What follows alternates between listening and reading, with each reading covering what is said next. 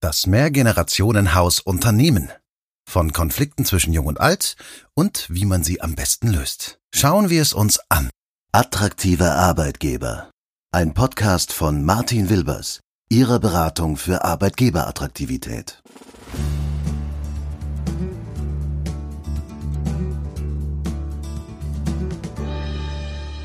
Herzlich willkommen zur fünften Ausgabe unseres Podcasts. Schön, dass Sie dabei sind und zuhören. Wir wollen uns heute mit dem Thema Generationenkonflikte im Unternehmen auseinandersetzen. Und natürlich auch damit, wie man solche Generationenkonflikte am besten angeht, beziehungsweise wie man am besten mit ihnen umgehen kann, denn da gibt es ja verschiedene Möglichkeiten. Aber kommen wir vielleicht zunächst mal zu so einer kleinen Analogie. In ihnen sollen junge und ältere Generationen zusammenleben, sich gegenseitig unterstützen, voneinander lernen, das Miteinander pflegen. Und sie müssen dafür unterschiedlichsten Kriterien, Anforderungen und Bedürfnissen gerecht werden. Denn äh, was für junge Menschen gut ist, ist es vielleicht nicht unbedingt auch für ältere. Und natürlich auch umgekehrt. Aber genau darauf sind sie ausgelegt und genau so werden sie in der Regel eben auch von Anfang an geplant. Die Rede ist natürlich von Mehrgenerationenhäusern. Laut dem Bundesministerium für Familie, Senioren, Frauen und Jugend gibt es von ihnen noch nicht allzu viele in Deutschland. Und natürlich sprechen wir von dem Mehrgenerationenhaus, ist das auch richtig. Wirtschaftsverbände, Unternehmer und Wirtschaftspolitiker, die könnten aber auch eine ganz andere Geschichte erzählen. Eine, in der es schon seit sehr langer Zeit Mehrgenerationenhäusern gibt, die sich in den vergangenen zwei Jahrzehnten einem ganz enormen Druck ausgesetzt sehen, weil sie es eigentlich nicht gewohnt sind, allen Generationen gerecht zu werden. Eben auch, weil sie das bisher nicht unbedingt als ihre Aufgabe sahen und sich im Zuge ihrer Geschichte davor, also vor diesen zwei Jahrzehnten, damit nicht unbedingt so intensiv beschäftigen mussten. Beinahe alle deutsche Mittelstandsunternehmen, vom Handwerksbetrieb bis zum Industrieunternehmen, sind quasi Mehrgenerationenhäuser. Konzerne natürlich auch, aber kaum ein Mehrgenerationenhaus aus dem Bereich Wohnen muss einen so großen Spagat machen wie eben jene aus dem Bereich Arbeiten. Mittlerweile müssen sich Unternehmen damit befassen, dass in ihren Büros, in ihren Hallen und Lägern Menschen aus sechs unterschiedlichen Generationen arbeiten. Und das Problem dabei ist, dass jede Generation mit ganz eigenen Bedürfnissen, mit eigenen Erwartungen und Einstellungen, also mit einem ganz eigenen Blick auf das Leben und die Umwelt an die Arbeit gehen. Die Gründe dafür liegen natürlich in der unterschiedlichen Art und Weise der Sozialisierung, also der Erziehung, der Art des Aufwachsens, den Möglichkeiten, die die jeweilige Generation in ihrer Zeit des Heranwachsens bis in das Berufsleben hatte und natürlich teilweise auch noch darüber hinaus. Und selbstverständlich liegen die Gründe auch darin, dass jede Generation im Betrieb einen ganz eigenen Erfahrungshorizont hat. Manche würden behaupten, ältere Mitarbeiter seien ja viel erfahrener, einfach weil sie mehr Lebenserfahrung haben. Aber da wäre ich eher vorsichtig. Wir alle beobachten ja gerade ganz intensiv, dass jüngere Generationen in manchen Bereichen, trotz ihrer im Vergleich vielleicht jungen Jahre, einen viel größeren Erfahrungshorizont haben als ältere Menschen. Insbesondere natürlich mit Blick auf die Anwendung und Integration von neuen Technologien. Aber nicht nur. Die Welt hat sich verändert und nicht alle Regeln und Selbstverständlichkeiten, die vor 20, 30 oder 40 Jahren festen Bestand hatten, sind in der heutigen Lebenswelt noch genauso haltbar. Wenn unterschiedliche Generationen mit ihren ganz eigenen Sichtweisen, ihrem gelernten Verhalten und natürlich ihren persönlichen Erfahrungen von dem, was funktioniert und dem, was nicht funktioniert, aufeinandertreffen, ja dann kann es zu sogenannten Generationenkonflikten kommen. Man mag es gut oder schlecht finden, aber ganz egal, wie man das jetzt dreht und wendet, Unternehmen sind nun mal soziale Systeme. Vielleicht sogar vor allem anderen. Und in solchen Systemen kommt es unweigerlich zwischen manchen Menschen zu zwischenmenschlichen Schwierigkeiten. Häufig geht es dabei um Besitz oder um Moralstrukturen, zum Beispiel die Einstellung zur Arbeit oder den Umgang mit älteren Menschen. Sie kennen das ja ganz bestimmt. Der Respekt vor dem Alter gilt auch heute noch als Teil guter Erziehung und Element des Anstands. Und trotzdem muss man sich an dieser Stelle kurz die Frage stellen, sollte es nicht den gleichen Respekt auch gegenüber jungen Menschen geben? Respekt ist letztendlich ein mehr oder weniger universeller Treiber positiver Beziehungen. Junge Menschen fordern ihn heute auf ihre Art und Weise ein, manchmal auch, ohne dass sie den Begriff direkt benutzen. Aber warum müssen sie das eigentlich? Respekt hat ja auch etwas mit Anstand zu tun. Und vor diesem Hintergrund verdient jeder Mensch Respekt, zunächst einmal ganz unabhängig von seinem Alter. Aber weiter zu den Generationenkonflikten. Die lassen sich ganz grob in drei Kategorien einteilen. Erstens Sachkonflikte. Eigentlich ist das eine Konfliktart, die sehr rational zu begreifen ist. Letztlich deshalb, weil es vordergründig nur darum geht, dass die Konfliktparteien unterschiedliche Informationen oder auch Lösungen zu bestimmten Sachproblemen haben, eben jeweils eine andere Herangehensweise. Im Grunde genommen wären solche Konflikte recht einfach zu lösen, aber oft sind sie eben nur eine Art vorgeschobene Diskussion, hinter der ganz andere Konfliktursachen stehen. Auf dieser Ebene werden nämlich häufig auch Konflikte ausgetragen, die eigentlich in die Kategorien Beziehung oder Werte gehören. Oftmals geht es den Konfliktparteien hier einfach nur darum, sich und die eigene Sichtweise durchzusetzen, nicht so sehr darum, das eigentliche Problem zu lösen. Zweitens Beziehungskonflikte. Ich behaupte bestimmt nicht zu viel, wenn ich sage, dass gerade dieser Konflikttypus den allermeisten Menschen wohl bekannt ist. Und häufig ist er auch der unangenehmste. Denn hier wird's einfach nur persönlich. Beziehungskonflikte werden meist sehr emotional ausgetragen, weil die Konfliktparteien sich einfach nicht riechen können, das sagt man ja so. Es kann durchaus sein, dass sich das negative Verhältnis zueinander erst durch etwaige Missverständnisse entwickelt hat oder eben auch von Vorurteilen geprägt ist. Solche Konflikte sind sehr schwer zu lösen, wenn sich die Beteiligten gegenseitig tief verletzt haben. Unmöglich ist eine Lösung aber auch in diesem Fall nicht. Drittens Wertekonflikte. Dieser Konflikttypus hat durchaus viele Gemeinsamkeiten mit einem Beziehungskonflikt, aber leider muss man sagen, dass Wertekonflikte in einer Vielzahl der Fälle nicht durch eine Diskussion zu lösen sind. In einem solchen Konflikt begegnen sich Menschen auf der Basis ihrer tiefsten und prägendsten Überzeugungen, und dadurch bedingt können Wertekonflikte ganz schnell auf die persönliche Ebene abdriften. Hier kann es nicht darum gehen, die jeweilige Partei von der Sichtweise der anderen zu überzeugen, so dass diese ihre eigenen Glaubenssätze ablegt. In solchen Konflikten muss das Trennende genauso besprochen werden wie das Gemeinsame. Jeder dieser drei Konflikttypen kommt in sozialen Strukturen vor, also eben auch in Unternehmen. Und ganz bestimmt hat jeder von Ihnen, liebe Zuhörerinnen und Zuhörer, einen solchen Konflikt schon einmal miterlebt oder war sogar selbst Teil davon. Wenn wir heute von Generationenkonflikten sprechen, dann meinen wir aber häufig nicht die Schwierigkeiten zwischen allen sechs Generationen, sondern wir sprechen meist sehr pauschal von den Konflikten zwischen eher jungen und eher alten Menschen weil wir als Menschen stets dazu geneigt sind, die Welt eben aus Sicht unserer eigenen Grundüberzeugungen und Sozialisierung zu bewerten, kommt ein Reflex dann meist recht zügig. So nach dem Motto, ja, mit der Jugend von heute ist nichts mehr anzufangen. Die sind ganz anders als wir damals. Die wollen nicht mehr richtig arbeiten. Und sie sind widerspenstig. Es fehlt ihnen nämlich einfach an Respekt. Das ist jetzt natürlich recht überspitzt ausgedrückt, aber vielleicht kennen Sie selbst den einen oder anderen Gedanken oder auch Ausspruch, der in diese Richtung geht. Das Problem daran ist, das war im Grunde schon immer so. Sokrates, der altgriechische Philosoph, soll das zu seiner Zeit schon über die Jugend in seiner Lebenswelt behauptet haben. Und die Generation vor Ihnen, liebe Zuhörerinnen und Zuhörer, die wird das vermutlich auch über Sie gedacht haben. Genauso wie solche pauschalen Vorurteile bringt auch die pauschale Beschreibung von Generationen eine ganz wesentliche Schwierigkeit mit sich.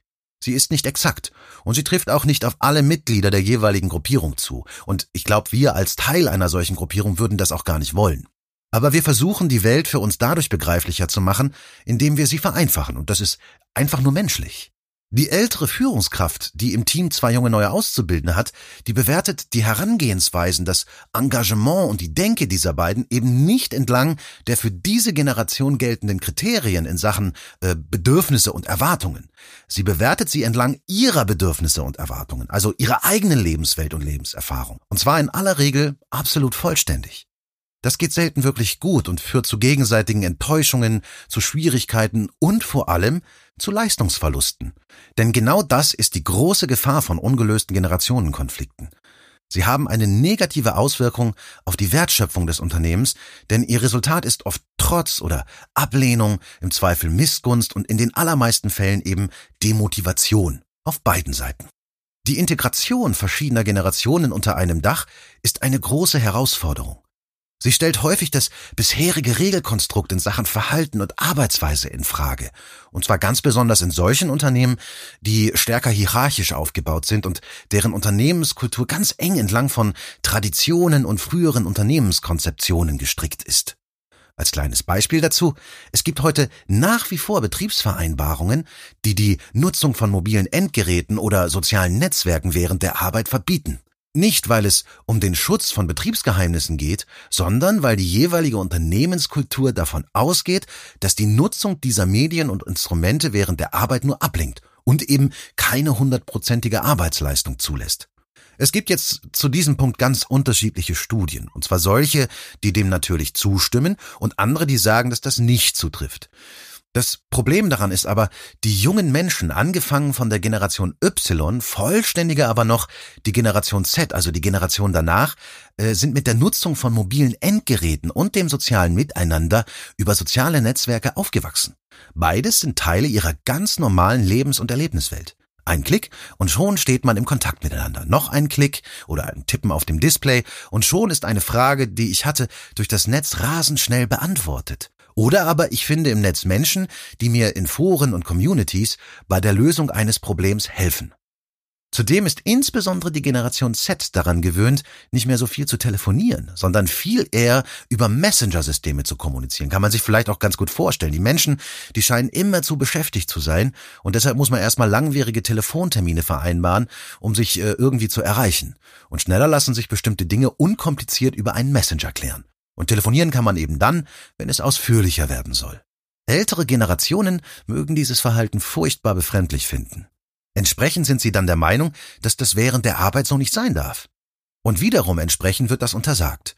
Der neuen Generation wird von der älteren Generation etwas verboten, was sie selbst aber als völlig normal, legitim und sogar sehr hilfreich empfindet. Und zack, herzlich willkommen im Generationenkonflikt. Ein ganz prägnanter Bereich ist, wie sollte das auch anders sein, das Thema Führung. In vielerlei Hinsicht hat Führung immer einen ganz wesentlichen Einfluss darauf, wie Mitarbeiter einen Arbeitgeber erleben und letztlich damit auch darauf, ob sie einen Arbeitgeber attraktiv finden und eine längerfristige Bindung zu ihm aufbauen können. Die Universität Luxemburg und Andreas Buhr haben sich in diesem Zusammenhang einmal die Generation Y vorgenommen und deren Führungsverhalten untersucht. Mitglieder dieser Generation sind heute ja bereits so Mitte 30, teilweise auch schon Richtung 40 und damit oftmals Teil des mittleren oder höheren Managements. Die Ergebnisse der Studie zeigen, dass die Generation Y eine ganz eigene Art der Führungsarbeit prägt, die sich in verschiedenen Aspekten vom Führungsverhalten älterer Manager unterscheidet. Ein freierer, noch kooperativerer Umgang, mehr Augenhöhe und ein tieferes Verständnis für die digitale Welt. Eigenschaften, mit der sich jüngere Menschen gut verbinden können. Ältere hingegen eben vielleicht nicht so sehr. Und so darf es nicht verwundern, dass Y-Manager selbst nicht selten in Generationenkonflikten mit ihren eigenen Vorgesetzten verstrickt sind. Klar, wir finden alle eigentlich immer zuerst das richtig, was wir als richtig erlernt oder erlebt haben. Und wie wir schon festgestellt haben, alle Generationen haben eine eigene Erlebniswelt, die sie prägt oder geprägt hat. Es gibt ganz viele solcher Beispiele und natürlich muss man sich genau deshalb die Frage stellen, wie kann man solche Konflikte denn eigentlich lösen? Dazu muss man, denke ich, zunächst eines festhalten. Unternehmen müssen stärker erlernen, dass sie als soziales Gebilde gegenüber jüngeren und ganz jungen Mitarbeitern zwar in gewisser Weise eine Art Erziehungsverpflichtung haben, aber es wird nicht gelingen, die Mitglieder einer Generation von ihrer Erlebniswelt vollständig zu trennen und in Strukturen einzufügen, die teilweise noch aus einer Zeit kommen, in der diese jungen Menschen noch gar nicht geboren waren. Die Studie der Universität Luxemburg zeigt, dass eine der Ursachen für Generationenkonflikte eine noch viel zu geringe Interaktion zwischen älteren und jüngeren Mitarbeitern ist. Die Konsequenz daraus ist, dass es kaum gelingt, ein gegenseitiges Verständnis füreinander zu entwickeln. Aber genau das ist wichtig, wenn Generationenkonflikte gemildert werden sollen. Gegenseitige Toleranz, Aufgeschlossenheit und Verständnis. Das bedingt letztlich auch, dass möglicherweise unterschiedliche Führungsstile erlaubt sein müssen, vor allem aber, dass Führungskräfte im Besonderen herausgefordert sind, individueller zu führen, als sie das bisher vielleicht getan haben. Junge Menschen hingegen müssen die Möglichkeit haben, in die Gedanken- und Erlebniswelt älterer Generationen eintauchen zu können und etwas über die Erwartungen an sie zu lernen, ohne im Zweifel dafür gleich sanktioniert oder heruntergeputzt zu werden. Kommunikation und Interaktion sind die besten Werkzeuge, um diesen Weg möglichst erfolgreich zu beschreiten. Konkret bedeutet das, dass Plattformen zum Austausch, aber auch zum Abgleich von Erwartungen geschaffen werden müssen. Wir machen das zum Beispiel in unserer Azubi-Werkstatt mit jungen Auszubildenden. Wir sprechen über ihre Erwartungen an das Berufsleben, setzen uns gemeinsam mit den jungen Mitarbeitern mit den Erwartungen des jeweiligen Arbeitgebers auseinander, sprechen darüber, was junge und ältere Mitarbeiter voneinander lernen können, diskutieren aber genauso, welche Haltung und Einstellung wichtig ist, um im Beruf erfolgreich zu sein. Diesen Dialog tragen wir dann natürlich auch ins Management, denn dort können Entscheidungen getroffen werden, die die Integration und die wertschöpfende Förderung junger Mitarbeiter verbessern. Eine solche Erlebniswelt und Auseinandersetzung leistet einen ganz eigenen Beitrag zur weiteren Attraktivierung als Arbeitgeber. Denn äh, darüber wird gesprochen, im Betrieb und im eigenen sozialen Umfeld. Da geht's auch darum, dass man die jungen Leute ernst nimmt, dass man ihnen zeigt, ja, wir sind daran interessiert, was ihr denkt und wie ihr unterwegs seid und wir wollen ein bisschen was dafür tun, um euch da vielleicht auch da, wo wir eben können, entgegenzukommen. Und darüber wird gesprochen, eben über dieses Ernst genommen werden. Eine andere Möglichkeit ist das Bilden von Tandems aus einem älteren und einem jüngeren Mitarbeiter im Rahmen so bestimmter Projektaufgaben. Das können kleinere Aufgaben sein, das können aber auch größere Aufgaben sein. Denn so können sich die Generationen austauschen und sie können sich kennenlernen und voneinander lernen. Auch ältere Mitarbeiter müssen dafür sensibilisiert werden, dass junge Kolleginnen und Kollegen zwar anders ticken, aber einen ganz eigenen und guten Beitrag für das Unternehmen leisten können. Und eben auch ein Wissen mitbringen, von dem eben Sie als ältere Generation auch etwas lernen können. Alles in allem ist der richtige Umgang mit unterschiedlichen Generationen ein Wert für sich im Bereich Employer Branding. Eine völlige Individualisierung des Arbeitgeberdaseins, die ist natürlich schwierig und das ist auch gar nicht vollumfänglich nötig. Aber mit Blick auf unterschiedliche Lebensphasen und Einstellungen gibt es genügend Dinge, die ein Arbeitgeber tun kann, um äh, nicht nur anziehend für verschiedene Generationen zu sein, sondern sie eben auch erfolgreich zu integrieren. Vorurteile müssen abgebaut und ein echtes Verständnis füreinander geschaffen werden. Jedes Unternehmen, das dieses Thema mit Konsequenz angeht, das wird am Ende dadurch stärker. Auch wenn man sich davon verabschieden sollte, Mitarbeiter gleich ein ganzes Leben lang binden zu können. Die Dinge sind heute anders, aber deshalb sind sie nicht unbedingt schlechter, wenn man die richtige Strategie hat. Ich sage vielen lieben Dank fürs Zuhören und ich hoffe natürlich, dass Ihnen diese Episode gefallen hat und vielleicht auch die ein oder andere Anregung für Sie dabei war. Wie immer freue ich mich sehr über Feedback und eben auch über Kommentare oder Ihre Gedanken beziehungsweise auch Ihre Anregungen. Und das können Sie in den sozialen Netzwerken tun. Sie können das aber auch einfach äh, via E-Mail machen oder Sie können uns auch einfach anrufen. Da freuen wir uns.